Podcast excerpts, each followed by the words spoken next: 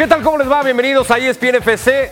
Jornada de Champions, victoria de los dos favoritos de manera muy distinta. Cómo ha ganado el City en Dinamarca, cómo lo ha hecho el Real Madrid en Alemania. Lo vamos a platicar y analizar sobre todo con Dionisio, con Alex y con Hércules Gómez. A todos saludos. Diony, ¿cómo andas? Muy bien, gusto saludarte, Ricky, también a Alex y a. Hércules. Abrazo, Alex. Hércules, ¿cómo andan? ¿Qué tal amigos? ¿Cómo estáis? Vaya dos partiditos diferentes, ¿eh? Mucho mejor el City que el Real Madrid hoy. Mucho mejor. Hércules, abrazo, buenas Oh, tardes y a lo que vamos. Está bien, está bien. ¿Por qué? ¿Lo dudas, Hércules? A lo ¿Te ha que parecido? vamos, Ricky. Adelante, adelante, a lo que vamos. ¿Te ha parecido convincente la victoria del Real Madrid? Vamos a arrancar con eso. ¿Quién es más determinante para que el Madrid ganara? ¿Brahim Díaz o Andrei Lunin?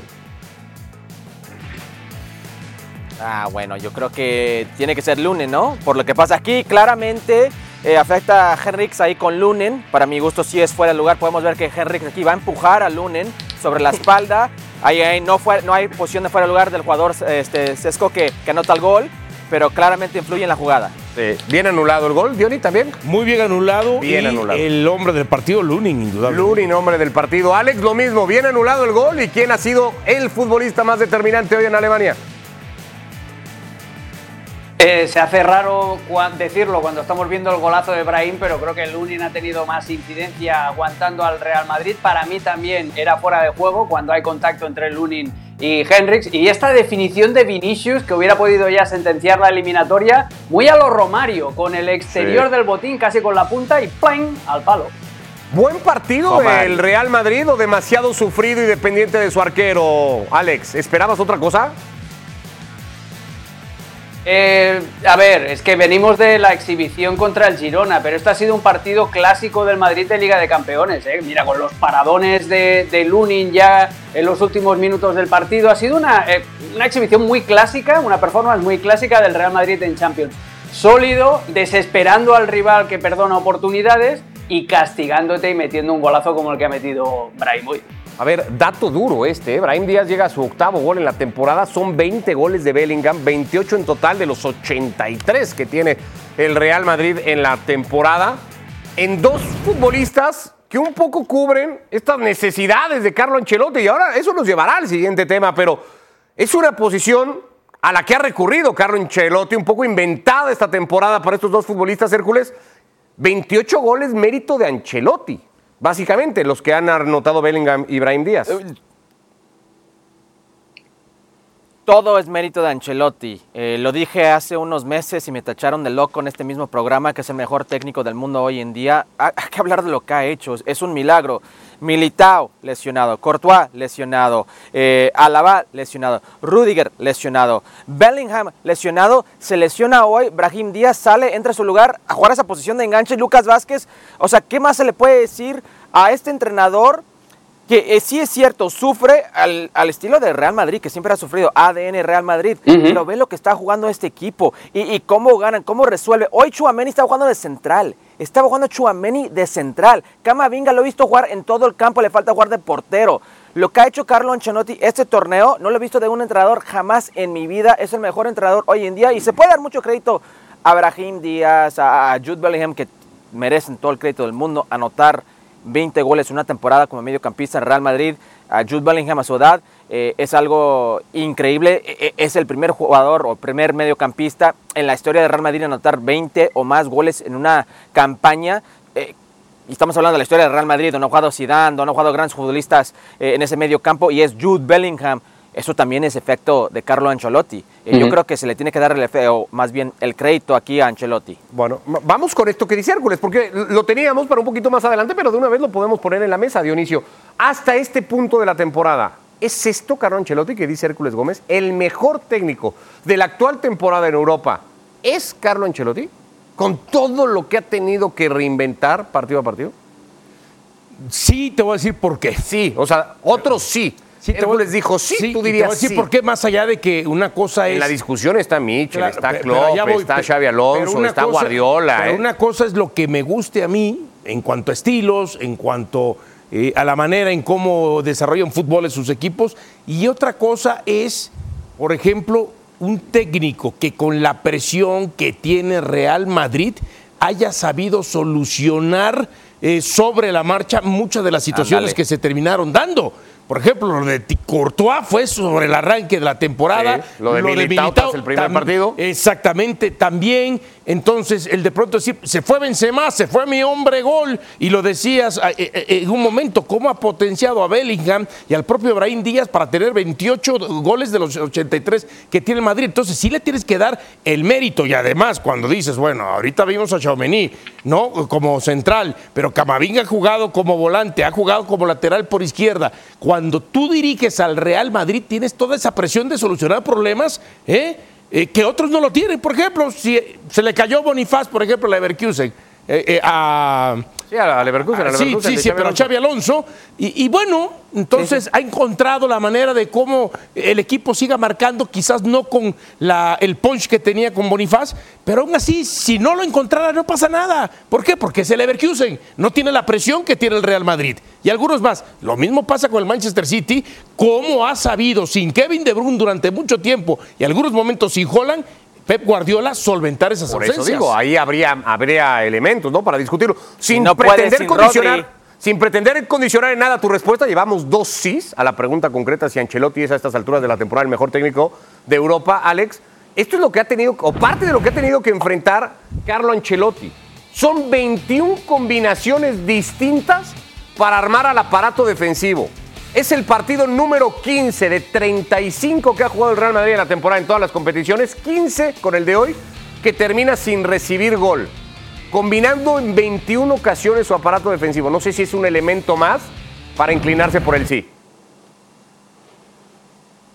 Mira, es que depende mucho de los gustos aquí. Es el mejor técnico, es el técnico de la temporada. Me ha gustado, mira, el, faldón que tenemos aquí abajo es el técnico de la temporada, porque es el que está resolviendo más problemas. Eso y con el nivel de exigencia más alto te lo concedo. Luego ya, eh, si te quieres hinchar el pecho y decir el mejor del mundo, pues para ti la perra gorda que, dice, que decía mi abuela. Pero ahí no nos vamos a poner de acuerdo, porque yo considero, a ver, hay un técnico como Xavi Alonso que está haciendo volar a un Leverkusen desde una posición más baja. Eh, ya sabéis que es Pep Guardiola el campeón del triplete actual, que todavía eh, parece que se nos olvide, pero más allá de eso, hay que reconocerle a Ancelotti que está en un momento maravilloso y que es el mejor técnico para el Real Madrid.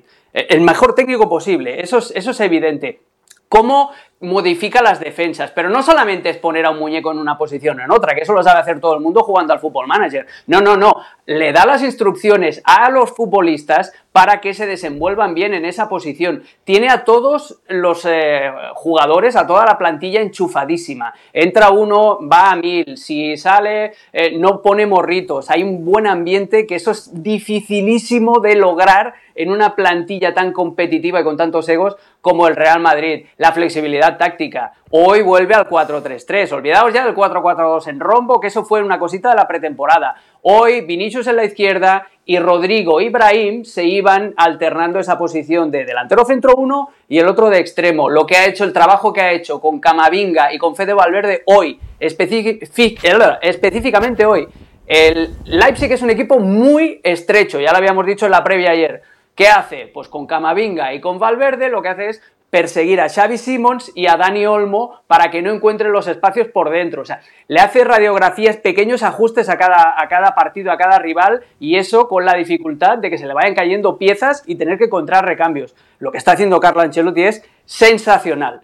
Ahora, Decir que es el mejor del mundo no, pues eso ya entra dentro de Yo, yo tengo una pregunta. O el que más nos guste tampoco, porque ahí yo podemos caer en el tema de los estilos y entonces nos gusta más lo que hace Xavi Alonso con su equipo, lo que hace Michel con su equipo, por ejemplo, ¿no? Lo que pasa con la Real Sociedad, que también juega muy bien, hablando de, equipos españoles. Una, pregunta. Y, a mí no me gusta categorizar así, de decir, este es el mejor del mundo, ya está, y el resto no. No, pero es eso, el, técnico de la temporada. Una pregunta, Alex. El técnico de la temporada hasta ahora. ¿No? A ver, eso Sí. Eso sí, eso sí. De lo que llevamos de temporada, sí. sí, sí. Una pregunta para Alex Pareja, mi hermano de hermanos. Una pregunta, porque la línea defensiva de la línea defensiva de Ancelotti, 21, 21 combinaciones, es una locura. ¿Qué pasa para Xavi Alonso si Grimaldo Firpan no está, no están en la alineación? ¿Tú crees que va a ser un equipo exitoso? Tiene la misma plantilla y, el mismo fondo de si son sus goleadores. son dos de sus armas más. Hablemos del partido de hoy. Le cambia todo. le cambia todo. Hablemos no del partido. técnico. Adelante, adelante. No, no, no, no. dime tú ¿qué, te ha parecido el partido. Yo te he dicho, Ancelotti ha hecho una radiografía perfecta. Valverde con Xavi Simons, Camavinga con Dani Olmo o viceversa. Ahora, ha sacrificado las bandas, le ha dado las bandas al Leipzig porque sabía perfectamente que el Leipzig es un equipo estrecho y que las bandas las utiliza simplemente para lo que voy, los laterales. Pero a lo que voy, Alex, y, y lo quería guardar para el próximo segmento del City, a lo que voy es cada técnico que, que ha hablado, has, nombrado, no se, no se enfrentó a perder siete, ocho titulares. Eh, vamos a hablar de Pep Guardiola, que para muchos es el mejor técnico de todos los tiempos. Se le cae a pedazos el City sin Rodri, sin un futbolista, sin pero Rodri. Perdió De Bruyne un rato largo, Hércules, y perdió a Holland. Ahora vamos con el City, ahora vamos con el City, pero Guardiola ha perdido elementos. Solo hay un Hablemos del partido de hoy, por favor. Solo no entremos en discusiones solo así. hay un pero grande en esto que estamos debatiendo. no gana sin él. Solo hay un pero grande en esto que estamos debatiendo sobre Carlo Ancelotti, porque escucho hoy sí los ajustes que hace la radiografía del pero Ancelotti hoy se vuelve a agarrar de su arquero Dionisio para no perder el no, A ver, a ver. Es un técnico, no sé si es de estos técnicos, los has definido muchas veces tú, Alex. No sé si es un técnico Ancelotti que sin el resultado quedaría muy expuesto.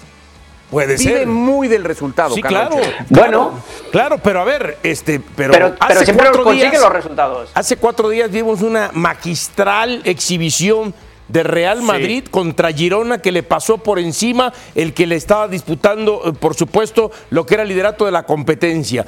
Hoy, nada que ver ese Madrid de hace cuatro días con el de hoy, pero sí hay que reconocer que cuántas veces hemos dicho es que el Madrid no juega bien, o es que el Madrid jugó mal, o es que el Madrid no gusta y termina ganando. Y, es un equipo cómodo también con esa circunstancia, y, eso es un mérito. ¿eh? Y futbolísticamente hoy fue superado.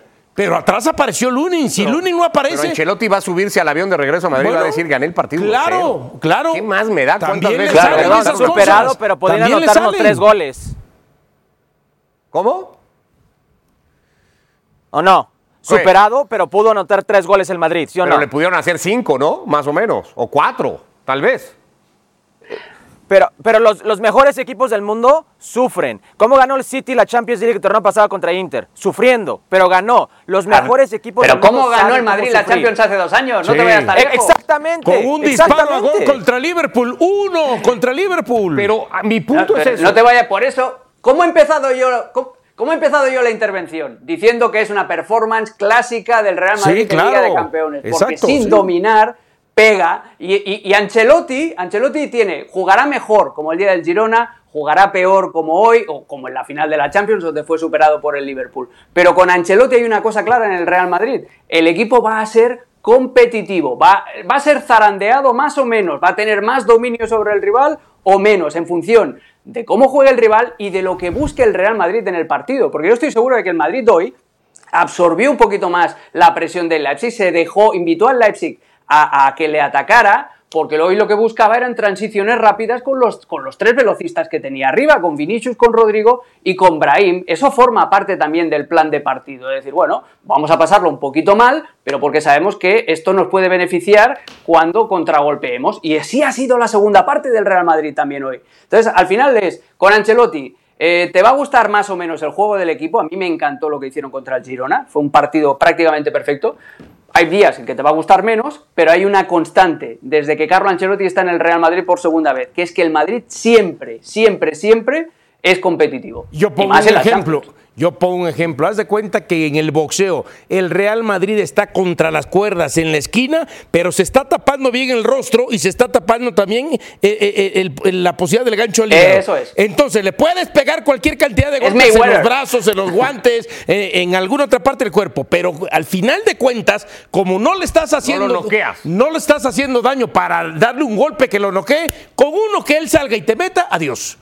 Por cierto, declaración, vamos a dar rápido el toque a Brahim Díaz se ha ido lesionado, nuevo soldado caído en el Real Madrid. No sé lo que tengo, he notado un golpe y no sé eh, si me ha subido el solio. Mañana veremos, seguro que no es nada. Brahim Díaz tratando, tratando de mantener un poco la calma y de no disparar alertas demasiadas en el Real Madrid que acumula cualquier cantidad de lesionados. Conclusión rápida del tema del Real Madrid. ¿Es merecida la victoria del Real Madrid hoy? No, fue mucho premio. Mucho premio. Que el Real Madrid vaya con ventaja al Bernabéu es mucho premio, Hércules. No, no, porque anotó su gol. y no fue capaz el equipo del Leipzig de anotar los goles. Leipzig en los primeros dos minutos tenía para anotar dos goles, no aprovecharon. El equipo que sí aprovechó fue el Real Madrid, justo ganador. ¿Mucho premio o no, Alex? No, yo creo que es eso, es, algo a lo que ya estamos acostumbrados, eh, sobre todo cuando el Real Madrid pasa por Europa. Los rivales ya lo tienen que saber, que si perdonas, pues el Madrid te lo va a acabar haciendo, haciendo pagar. Curioso lo de Brahim Díaz, que si os acordáis, el debut con el Manchester City lo hace en una ICC, en un torneo de estos que se juega aquí en Estados Unidos, contra el Real Madrid y le, le metió un golazo, no sé si os acordáis, en 2017 es que lo tengo aquí, ese, partido. Recibió en la frontal del área y tal como recibe, ¡pum! Un golazo por toda la escuadra al Real Madrid. Ahí fue donde el Real Madrid dijo, oye, ¿quién es este chico? A ver qué tal unos cuantos años después, ahí lo está, metiendo golazos eh, para, la escuadra blanca. Pero debutó, contra eh, debutó con el City contra el Real Madrid aquí en Estados Unidos en una ICC. Rayo, Sevilla, Valencia, hay que ver el parte médico de Brahim, pero sin Bellingham y ahora sin Brahim, ¿tiene el Madrid para suplir? Eh, hablabas de mucho fondo de armario, Alex. o ya empieza a ser preocupante ahora sí la situación? Empieza a ser preocupante porque solo te queda Joselu, te queda también la alternativa de hacer jugar a Lucas Vázquez en su posición original, que es extremo, pero ya claro, es que le estás pidiendo demasiado. Eso es como el chiste aquel, ¿no? De mira mamá en la bicicleta, ¿no? Mira mamá sin una mano, mira mamá sin dos manos, mira mamá sin dientes, ¿no? Claro, si vas ahí ya eh, perdiendo muñecos, al final estás arriesgándote mucho. Es, es muy complicado para el Madrid. es vital que, que lo de Brahim no sea nada, porque si no las opciones son muy escasas ya arriba para, para Carlo Ancelotti. No cabe lo de justa, sí lo de tal vez justita. Victoria del Real Madrid en Alemania para abrir los octavos de final de la UEFA Champions League. Irá con ventaja al Bernabéu 1 a 0. Otro partido con cero para el conjunto blanco. Pausa y venimos para hablar del otro compromiso disputado en estos octavos de final. Con una puesta en escena muy distinta, pero con victoria igualmente del favorito, del gran favorito y vigente campeón.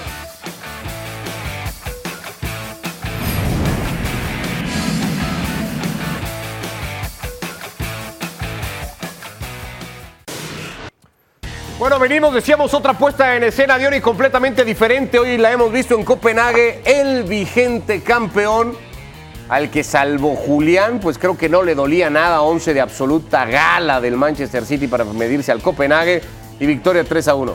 Sí, en un partido donde lo trabajó, donde al final de cuentas aparecía eh, Kevin De Bruyne al minuto 10 para abrir el marcador, ahí el abrazo con Foden y después vendría esto, ¿no? Increíble. Sí, se le eh, iba a decir, se le complicó el partido. Se le puso el partido uno a uno, originado todo en una pelota perdida en la salida de manera casi ridícula Hércules, pero el, City es que no le perdió la cara al partido ni el control del partido nunca, pese a eso, ¿no? Qué gol este, ¿no? Sí, Bernardo Silva, un espectáculo. No, Magnus Madsen fue el que anotó el gol ahí para Copenhagen. Lo firmaron hace 10 días, pero fue todo lo que hizo el equipo de Copenhagen. El único tiro al arco, no, aplastante, casi el 80% de posesión para el equipo de City, 27 disparos, 13 al arco al 1 de Copenhagen. Sí, sí, sí, es que los números son brutales, una eliminatoria evidentemente definida. Con Guardiola como técnico, con el Manchester City ganando el partido de ida, tiene un par de eliminaciones contra el Mónaco y contra el Real Madrid, la más reciente en las semifinales de 2022, Alex. Pero la exhibición hoy del equipo, la convicción, la, la forma de juego, 11 victorias al hilo, igualmente las que alcanza el equipo de Guardiola con la de hoy. Hay poco más que agregar, ¿no? Sí, sí, sí, hoy, hoy jugaron muy bien. Eh, además, hoy, eh, en partidos anteriores, cuando el City atacaba, Guardiola había puesto a Guardiol, precisamente, que era una de las pocas bajas que tenía el equipo, lo había puesto como de extremo izquierda. Hoy no, juega con dos extremos puros, eh, juega con Grealish y con Foden, mete de media puntas a Bernardo Silva y a Kevin De Bruyne, Holland eh, con, con Rodri, con Stones haciendo el, rol de doble pivote y Nathan Ake, que es el que me gusta más para esa posición de, central zurdo barra lateral izquierdo, pues en, ese costado. La verdad es que fue una exhibición del, City que tiene esa tendencia natural a complicarse la vida, sobre todo en partidos de ida de, de eliminatorias ya de Liga de Campeones, donde a Guardiola siempre se le, tiende a complicar o se complica la vida ellos solos, pero es, fue increíble. O no solamente es el, el, poder ofensivo que tienen, cómo abren al máximo la cancha, esos espacios donde marcan Bernardo Silva y Kevin De Bruyne no aparecen porque sí, aparecen porque los dos extremos están bien abiertos en banda y son hombres peligrosos, no son laterales que reciben y no saben qué hacer con la pelota. Si tú les das tiempo y espacio a Grealish y a Foden, pues te van a hacer un traje. Y, por eso aparecen los espacios por dentro para los mediapuntas que siempre tiran esas diagonales que son muy difíciles de, seguir. Eso con balón, pero es que sin balón el sitio hoy estaba defendiendo a 50 metros de su arco. La línea bien ordenada, los cuatro del fondo bien ordenaditos, eh, bien eh, todos sincronizados, yendo un metro más adelante, un metro más atrás. Hoy el funcionamiento del City ha sido maravilloso, la verdad. Eh, Como, como entrenador y como espectador, es que da gusto verlos. Ayer fue unánime cuando hicimos la pregunta, pero es el gran favorito, el Manchester City otra vez. Es el mejor equipo hoy en el mundo. Sí, por supuesto. Sí. Sí, sí, sí, sí, sí. Ya con el regreso eh, de Haaland, por ejemplo, por supuesto que sí. ¿no? Con Rodri, que, bueno, su nivel, De Bruyne, que ha regresado igual de manera sensacional. Sí La es el. de De Bruyne en el Sí, sí es el gran, el gran favorito, ¿no? Pero eh, eh, decías hace un momento, eh, dos, eh, actualidad- dos formas de ganar distintas, ¿no? Sí. ¿no? Tanto la del Real Madrid como la del Manchester City. Sí, nos gusta más la del Manchester City a la mayoría, ¿no? Pero el Madrid, pues ganando a lo que, a como lo sabe ganar, al final Sí, de cuentas, ese es su ¿no? estilo, ¿no? Es- Ese es su estilo. y, y- y, a ver, no se demerita, al contrario, entendemos que para ganar partidos o títulos hay distintos caminos, ¿no? Nos gusta más lo que pasa con equipos como el de Pep, como el de Xavi, Alonso, como el propio de, de Mitchell, si tuviera la posibilidad de ser este, el campeón, o de algunos otros técnicos, el mismo club, ¿no? Eh, la temporada pasada ganó los tres títulos, el Manchester City, Hércules, pero su mejor racha fue de 10 victorias consecutivas. Eso ya lo superó en la actual temporada considerando el Mundial de Clubes. ¿Es mejor versión esta que la del año pasado del Manchester City de Guardiola?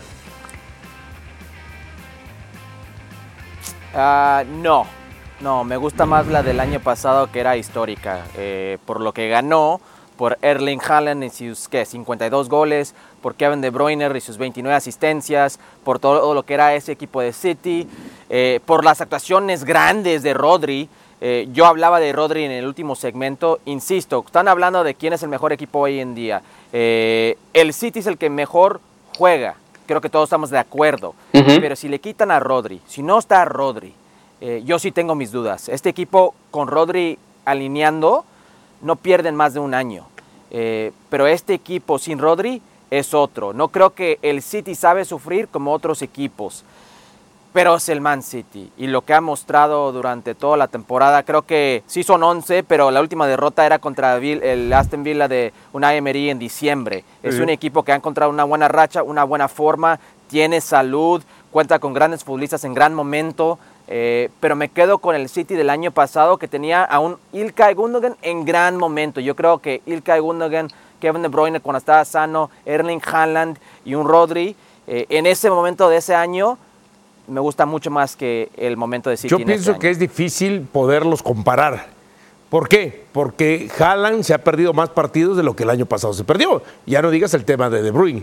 Y desde ahí ya hay el una- arranque de temporada Sí, casi y, para De y ya, eh, claro, y ya desde ahí ya hay una diferencia. Entonces, cuando eh, eh, Hércules me habla de los 52 goles de Haaland, pues sí, pero pues, porque jugaba más partidos también. Pero tiene un Cuando mérito me habla lo de- brutal ganar 11 es- consecutivos por eso- sin estos No, a eso voy. Cuando me, eh, me hablas de los 20 29 asistencias de De Bruyne, pues hoy no lo podemos comparar porque no está en todos los partidos. Entonces, partiendo de ahí, sin estos jugadores, gran tramo de la temporada, al margen de lo que significa Rodri, ganar 11 tiene más mérito en esta temporada que los 10 de la otra. O sea, otra forma de plantearlo es lo más natural la sería última que temporada, la última temporada humillaron al Madrid. Humillaron al Madrid. Esta temporada, ¿contra quién Pero se no ha hemos llegado a esas Digo, el instancias, máximo Hércules, rival de ellos, tampoco. digo, todavía no juegan. Claro, hombre, espera. pero me están espera haciendo para- Estás muy comparar lo que hay de Hércules. este torneo al último año donde ganaron todo. Bueno, Las notas al final de curso, eh, amigos, para comparar del todo. Bueno, ¿no? el conductor ahí está, quéjense con Ricky. pero, pero lo natural, con la tendencia que vemos ahora y estos números, Alex, lo natural sería pensar que el City está para volverlo a ganar todo. O sea, cualquier otra cosa sería una sorpresa. Lo nat- No, no, a ver. una sorpresa es que un equipo gane la Champions dos o tres veces consecutivas, que eso solo lo ha conseguido el Real Madrid, para empezar. O sea, lo normal es que haya alternancia en, la Champions. Eh, eh, eso sería lo normal.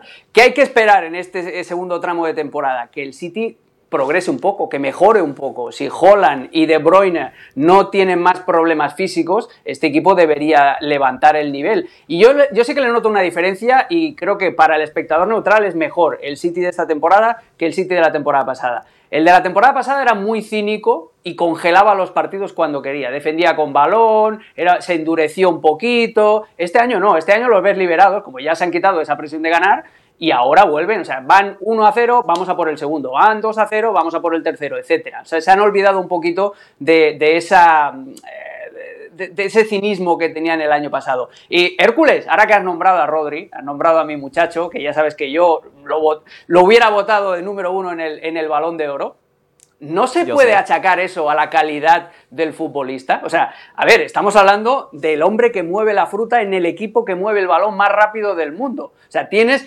concédele algo a mi, a mi potrillo también, ¿no? En la importancia, no solamente es que el entrenador sea malo porque no lo sepa sustituir, es que él es tan bueno que cuando deja, cuando no está en el equipo, deja no un agujero, un cráter. Y otra cosita, er, antes de, darte, de pasarte el balón, eh, ¿qué tienen en común el Barça y el, y el Manchester City? Cuando, eh, se han descolorido el los cariño de Guardiola. ¿Les ha faltado quién?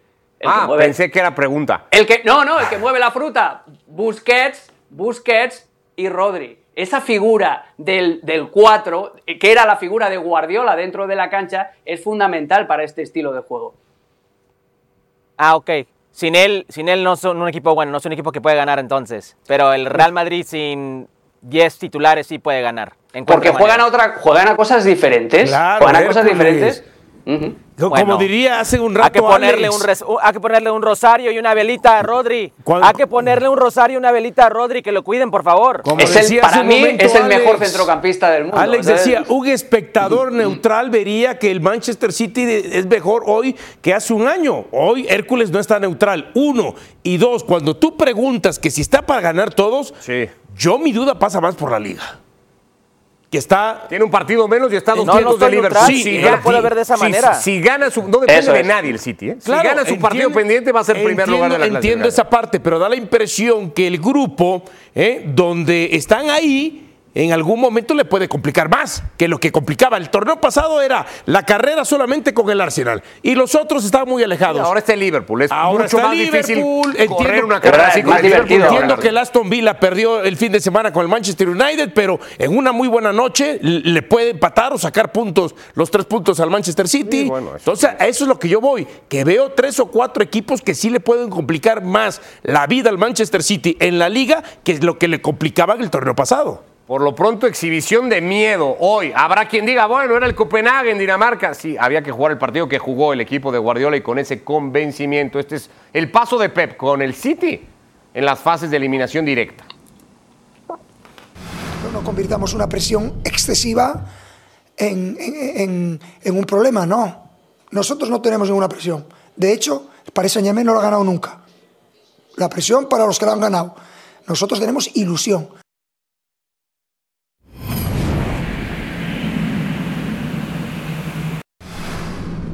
Yo creo que cuando un equipo tiene un jugador de la categoría de Kylian, lo único que debemos entender es que cuanto más juegue mejor para todos, para el beneficio del equipo y ese es eh, nuestro objetivo.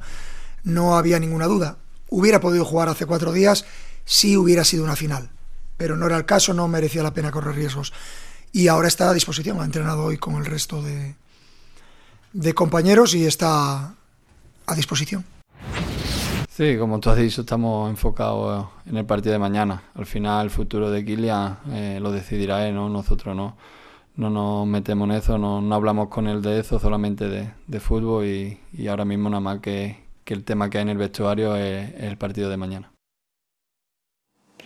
Luis Enrique y Fabián Ruiz, mañana el Paris Saint Germain va a recibir a la Real Sociedad por los octavos de final de la Copa de Europa, una instancia, uff, pues casi maldita para ellos, con algunas excepciones. Así le ha ido además contra equipos españoles que en la mayoría de las veces han sido Barcelona y Real Madrid, a excepción de aquel enfrentamiento en 2013 ante el conjunto del Valencia. Antes de ir a corte escuchábamos al propio Luis Enrique decir, presión, nosotros acá presión, no, presión los que ganan este torneo, nosotros solamente ilusión.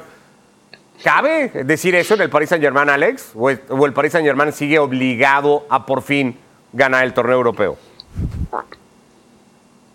Yo entiendo lo que dice Luis Enrique y entiendo el punto de que lo más difícil es ganar una Champions, entrar en el club ya de ganadores y que el Paris Saint Germain se ha dado con, ese techo, por ejemplo, en, en 2020 la final contra el Bayern de Múnich, pero no le compro ese argumento. O sea, si tú estás hablando de cualquier otro equipo, cualquier otro club que se encuentre en esa circunstancia, sí. Pero el Paris Saint-Germain, eh, inflado a petrodólares, con ese único objetivo, con eh, un planteamiento de la temporada que se basa exclusivamente en lo que haga en Europa, pues hijo mío, si no tienes presión, tú mismo. Yo entiendo lo que quiere, el mensaje que quiere mandar Luis Enrique, que existe una diferencia entre el Paris Saint Germain y el resto de, de la jerarquía europea, que es que ellos todavía no han ganado esa Liga de Campeones. Pero con todo lo que se han gastado, con lo que la atención que genera Kylian Mbappé, con la propia eh, expectativa que despierta el club una y otra vez con su aparato publicitario, claro que tiene presión el Paris Saint Germain, si no de qué con la última temporada probablemente de su mejor futbolista, Hércules. Otro elemento más para sumarle. El Paris Saint Germain está, pues es obligado a despedir a Mbappé con una Champions, ¿no? Es que si no hoy, ¿cuándo? ¿Es ahora o nunca? Eh, o convencerle de que se quede. Tres y media Pacífico en ESPN Deportes. Eh, no, es que así tiene que ser, Ricky. Eh, ponle, piénsalo de esta manera. Eh, el equipo de Real Sociedad es un muy buen equipo y una amenaza clara para el PSG. Si mal no recuerdo, pase perfecto en la Champions League. Invicto, no perdió. Eh, estamos hablando de que este PSG, en, en, lo que es la Champions League, en los últimos siete años, cinco, cinco veces han quedado fuera en este instante fuera en la ronda 16, con jugadores como Zlatan, como jugadores como Neymar, jugadores como, como Messi, jugadores como, como Kylian Mbappe. Si no es hoy, ¿cuándo va a ser para este PSG? Yo entiendo que no tienen presión porque van más de 11 o 10 puntos en la liga. Perfecto, ahí nadie los va a tocar. Pero los petrodólares, como lo dijo Alex, eh, tiene que ganar o tiene que mínimo ponerle todos los huevos a la canasta hoy en día porque si se va Kylian Mbappé, chao. ¿Cuándo? Y el punto es que pareciera que la única manera que queda hoy para convencer a Mbappé de que no se vaya es ganando la Champions. Sí, y hace... O sea, enseñándole a Mbappé que puede ganar, que no se tiene que ir del París para, ganar cosas. Para trascender en Europa, ¿no? Y hace un par de días, eh, pues ya se manejaba la información de todo lo que estaría contemplando el PSG para eh, provocar que se quede otra vez Kylian Mbappé, ¿no? 80 millones de eh, dólares al año. Pero si no gana en Europa, no Sí, pero sabes que es muy difícil. lo entiendo esa parte, pero ojo, yo, por ejemplo, sí le compro parte del discurso a, ¿Qué parte? A, Luis Enrique. A Luis Enrique, ¿no? La parte de que, a ver, él desde eh, los dueños tiene la presión, él. Pero la verdad, ante los medios, ¿ante quién tiene presión? Pero los medios siguen considerando al Paris Saint Germain. No, pues, a ver, los tres candidatos. Alex lo puso ayer en su top 3 de candidatos. No sé, Alex, eh, que está ahí sentadito. Bueno, sí, sí. Bueno, él lo puso. Yo la verdad, para mí, hoy el Paris Saint Germain el Paris Saint Germain a mí no me genera nada en relación a lo que había sido el Paris Saint Germain de las últimas tres temporadas. Es más, hasta más presión y más obligación y más compromiso tenía aquel Paris Saint Germain que terminó llegando a una final de Champions y la terminó perdiendo. Yo hoy, por ejemplo, cuando ya no está Neymar y cuando ya no está eh, Pero a lo mejor porque ya no te llama la atención verlo porque no están ellos. Creo que es mejor equipo ahora con Luis Enrique pero, que lo que fue con los técnicos pasados. Pero yo ¿eh? hablo también de acuerdo a la calidad de figuras que tenía en ese momento sí era presión. Y tan presión fue que no pudieron ganarla ni con los tres monstruos más importantes que eh, eh, había tenido el fútbol eh, junto con Cristiano, que era otro, en los últimos 10, 12 años. Y a la hora de la hora, ¿qué es lo que te estoy queriendo decir? Que yo este París Saint Germain no le veo, la verdad, ninguna obligación y ningún compromiso. Si se da, perfecto, bienvenido. Y si no, no pasa nada, ¿eh? Perdón, algo quería decir Alex o Hércules. No, no, lo que, lo que, estaba diciendo es que tienes el, punto de razón, Dionisio, que por eso yo los coloco, los colocaba ayer en, en, esa lista del top 3 de candidatos, porque no tienen, no están despertando el mismo ruido eh, las mismas expectativas, eh, la, misma fanfarria que despertaban el año pasado, porque es normal, porque ya no tienen a Neymar y ya no tienen a Messi y por lo tanto ya no tienen a todo el mundo mirando a ver qué es lo que hacen estos tres. Entonces, ahí les, les ha liberado, están viajando un poquito, solo un poquito, por debajo del radar y la verdad es que viendo jugar al Paris Saint Germain te das cuenta de que tiene muchísimo poder ofensivo, que eh, defensivamente le sigue costando mucho, es un equipo que le cuesta correr hacia atrás, que es muy fácil que lo agarren en transiciones, pero ojo con lo que está armando del centro del campo para adelante. Con Vitiña eh, en el sector de interior izquierda, con, una capacidad para equilibrar todos los movimientos de Barcola y de Mbappé, eh, con Carlos Solero, Fabián Ruiz en el otro interior, dando ese pozo más de tenencia de la pelota, eh, con Mbappé que se está conformando con jugar de delantero centro, que es algo que no le gusta, pero sabe que está bien flanqueado con lo que decía, con Barcola en la izquierda y con Dembélé en la derecha. Entonces, tiene muchos argumentos el, Paris Saint Germain y por eso me da, yo ya sabéis que aborrecería que un equipo inflado así, eh, catarí, eh, ganara la, la Liga de Campeones, pero este año les veo irónicamente muchas más opciones que cuando eran una colección de cromos. Le llega tarde, eso sí, ¿no? Hércules, la sensación es que le llega tarde el cruce a la Real Sociedad, que si hubiera sido en noviembre, la sensación hubiera sido hasta de favoritismo para el equipo español. En este momento en el que está, no lo sé. Sí, estoy de acuerdo. Es que yo no puedo superar lo que acaba de decir Alex Pareja. Estoy pensando en, pues que los puso en su top 3 el equipo de PSG. Me imagino que puso a Real Madrid y puso al City. Es correcto. Que, yo, yo no pongo a PSG adelante de, de Inter Milán, no los pongo adelante de Atlético Madrid. No, es cierto. Yo puse, no, metió al Madrid, puso al Inter, puso al Inter. Puso al Inter, exacto. No metió al Madrid. Puse al Inter el segundo. ¿Y ahora qué? ¿Le gustó menos? O qué? ¿Le gustó menos o qué? Es que le gana, le gana el corazón. ¿Cómo que no pusiste el Madrid como top 3? Pero qué corazón, pero qué corazón. Si yo no tengo corazón. yo soy un monstruo.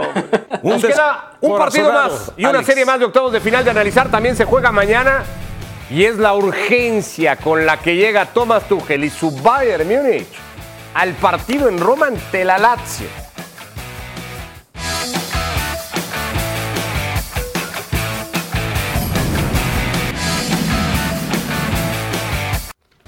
Hablábamos de Luis Enrique y la presión con el Paris Saint-Germain, la del Bayern Múnich y Thomas Tuchel después de lo que pasó en Bayern Arena el fin de semana, no no siento una presión más fuerte, dijo el técnico del Bayern Múnich. Es necesario mantener la confianza y ser autocríticos. Mientras más fuerte sea el ruido, y más intensa sea la llamada presión, es mucho más importante mantener la calma. Este es el Bayern Múnich en la presente temporada, está a cinco puntos del Leverkusen en Bundesliga.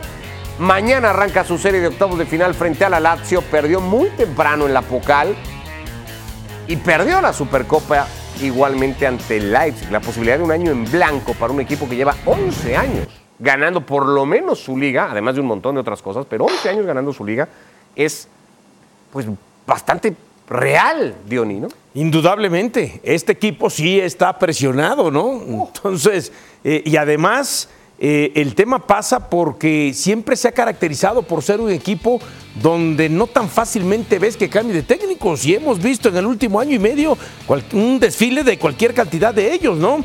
Y se está pensando que si no gana la liga y lógico no consigue la Champions, pues también ya se está pensando en la salida de Tuchel al término de, de lo que es. Ahora, es cierto, tiene la presión, pero sí es más equipo que la Lazio. Y sí pienso que la eliminatoria entre la Lazio la va a terminar definiendo. No sé si te fuiste muy lejos. La Lazio tiene apenas en la temporada Hércules en casa un par de derrotas, una de ellas hasta normal, si lo queremos ver así, porque fue contra el Inter de Milán, el otro que ganó ahí fue el Genoa. Pero si mañana pierde, ¿Tuchel podría quedarse sin trabajo mañana mismo? Bueno, el presidente de, Bayern Múnich ya dijo que, está seguro, que no va a pasar nada. Eh, yo soy de la idea de cuando que un presidente o una directiva, un dueño tiene que salir a defenderte, es cuando más presionado y preocupado debes estar. Yo sí creo que estamos bajo esa situación. Vimos ahí los juegos que ya ha perdido en los torneos. Perdió en el Pokal contra el Saarbrücken, que está, es de la tercera división de la. Bundesliga. Eh, están en décimo segundo en, en- en- en su, en su división. Eh, ese es el problema con Thomas Tuchel y este equipo de, Bayern Múnich por tanta figura y estrella que tiene. eh, pierde puntos contra Unión de Berlín, pierde puntos contra el Basel, pierde puntos contra Copenhagen, contra, contra ese tipo de equipo eh, como el Saarbrücken. Eh, yo sí creo que si pierde contra Lazio, no creo que lo aguantan hasta, hasta el juego de vuelta. Creo que estamos viendo el final de Thomas Tuchel. Ayer me hacían caras, Alex, pero es que ayer salía el rumor de la posibilidad de José Mourinho para terminar la temporada con el Bayern Múnich, si es que las cosas se terminan de torcer. No sé cuánto más se pueden torcer en el Bayern Múnich. A ver, eh, se pueden torcer porque el Bayern es un polvorín y es un equipo, es un equipo, un, club plagado de egos. Por eso no veo a José Mourinho. Me encantaría, ¿eh? porque serían seis meses, vamos, maravillosos de comer palomitas cada día. Pero el Bayern de Múnich es un club con unos egos enormes dentro del vestuario y dentro del palco VIP.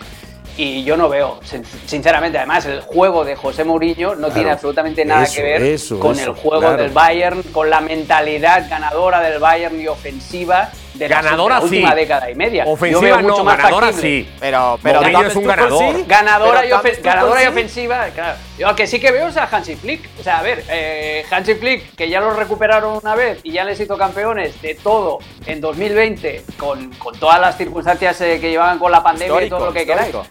Pero estando libre y si de verdad, si tú eres el Bayern y de verdad te quieres quitar de en medio a, a Thomas Tuchel, pues yo vería antes mucho más Sí, fácil sí. la opción de volver a llamar a Hansi Flick. Pero Flick no viene de fracasar con la acabar de base del Bayern Múnich en la selección, Alex, ¿no? O sea, ¿cómo va a voltear a ver a varios de estos? Ah, y, y Mourinho viene de triunfar, y Mourinho No, viene de triunfar de, en las últimas tres o cuatro. Mejor opción eh, Hansi Flick que pero Mourinho. que no, ha no. tenido, ¿no? Pero no lo conocen a Mourinho. A lo que voy es que no conocen estos futbolistas, la base Y alemana pregúntale a. Thomas Müller. Le va a decir a Hansi Flick, pero si, si venimos a hacer un papelón Pregúntale a contigo. Müller, pregúntale a Neuer, pregúntale a Kimmich, por favor. Y además, para mí lo más importante es... Ah, eso, eso. Pregúntale a ese. Goretzka. Eh, que a Goretzka. Lo más importante es eso, que nada que ver el, el estilo de Mourinho con lo que pretende el Bayern Múnich. O sea, para mí es como hacer cortocircuito, más que se Pero complementen. Hay un sí. común.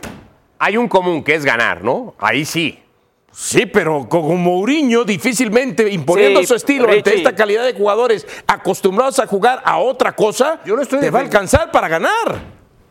Hércules. ¿Lo quieres ¿Cuánto promover a Mourinho en el No.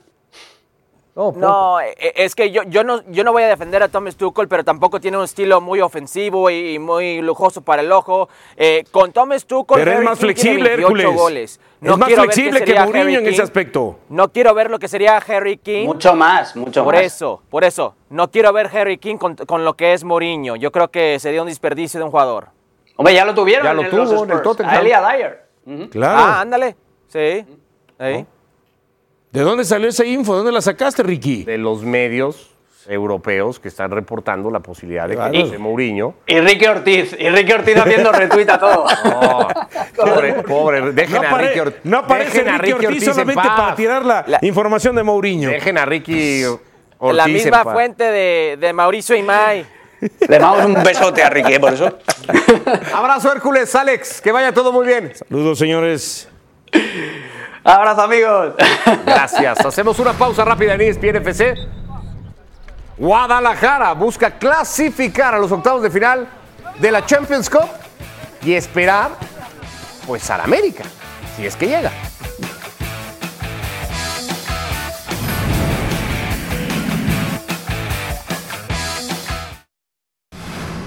Creo que lo dije después del partido eh, anterior. Eh, acá no está nada cerrado. Mañana tenemos un partido muy difícil, donde si nosotros tenemos una ventaja, es cierto, porque el resultado ya está, tenemos que tratar de, ampliarla, de mantenerla y de tratar de buscar la clasificación. El error más grave que podemos cometer es pensar que la clasificación ya está desde el día de hoy. Es un error muy grave desde nuestra parte no estar ese pensamiento. Eh, el convencimiento y la forma de entrenar y la forma de buscar el partido va a ser la misma que todas. Con respecto al equipo, todavía no tengo nada decidido.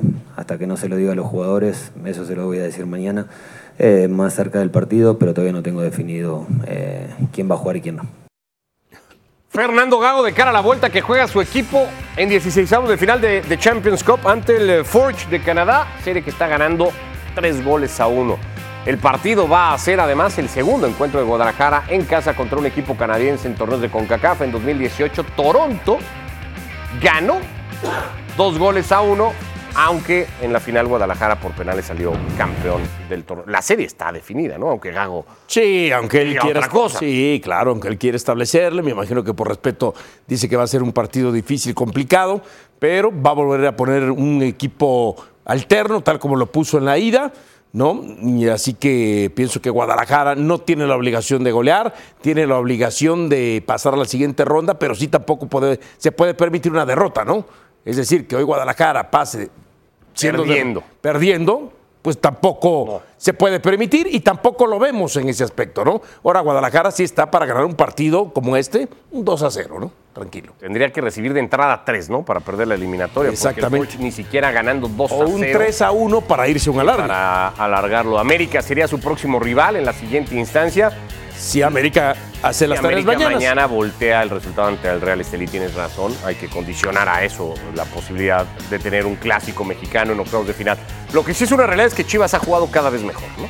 Sí, ha jugado bien, eh, ha enfrentado un equipo como Tigres fuerte, eh, por lo menos en- desde el funcionamiento me gustó más lo que hizo eh, Chivas en ese partido contra Tigres y después los otros podemos... Pese a perder ese juego. pese a perder ese juego. Después podemos encontrar si los otros rivales han sido o no complicados en la liga. Pero es que eso no importa. Yo a lo que voy, llámese América, llámese Cruz Azul, Tigres o Monterrey, le tienen que ganar a, a los equipos de la parte baja de la tabla. Si no le ganan, eres criticado. Ya en la parte de arriba veremos cómo te va, ¿no? ¿Ya se puede decir hasta- a este punto de temporada que lo de Gago fue un acierto? Eh, no, todavía no. Todavía no. Sí, sí, no. Va camino a eso. Va camino, va haciendo la historia para que sea así. Pero eh, en equipos como Chivas, ¿no? En el tema de Gago y de Cruz Azul, el tema de Anselmi, si tienes que esperar las 17 jornadas. Bueno, veremos en qué acaba lo de Guadalajara. Juega esta noche su partido de vuelta en The Champions Cup. Ya nos vamos, Diony, gracias. Gracias, hasta la En próxima. nombre de Dionisio Estrada, de Alex Pareja, de Hércules Gómez, igualmente gracias. Y es FC, lunes a viernes 4 de la tarde, su versión de podcast disponible en plataformas.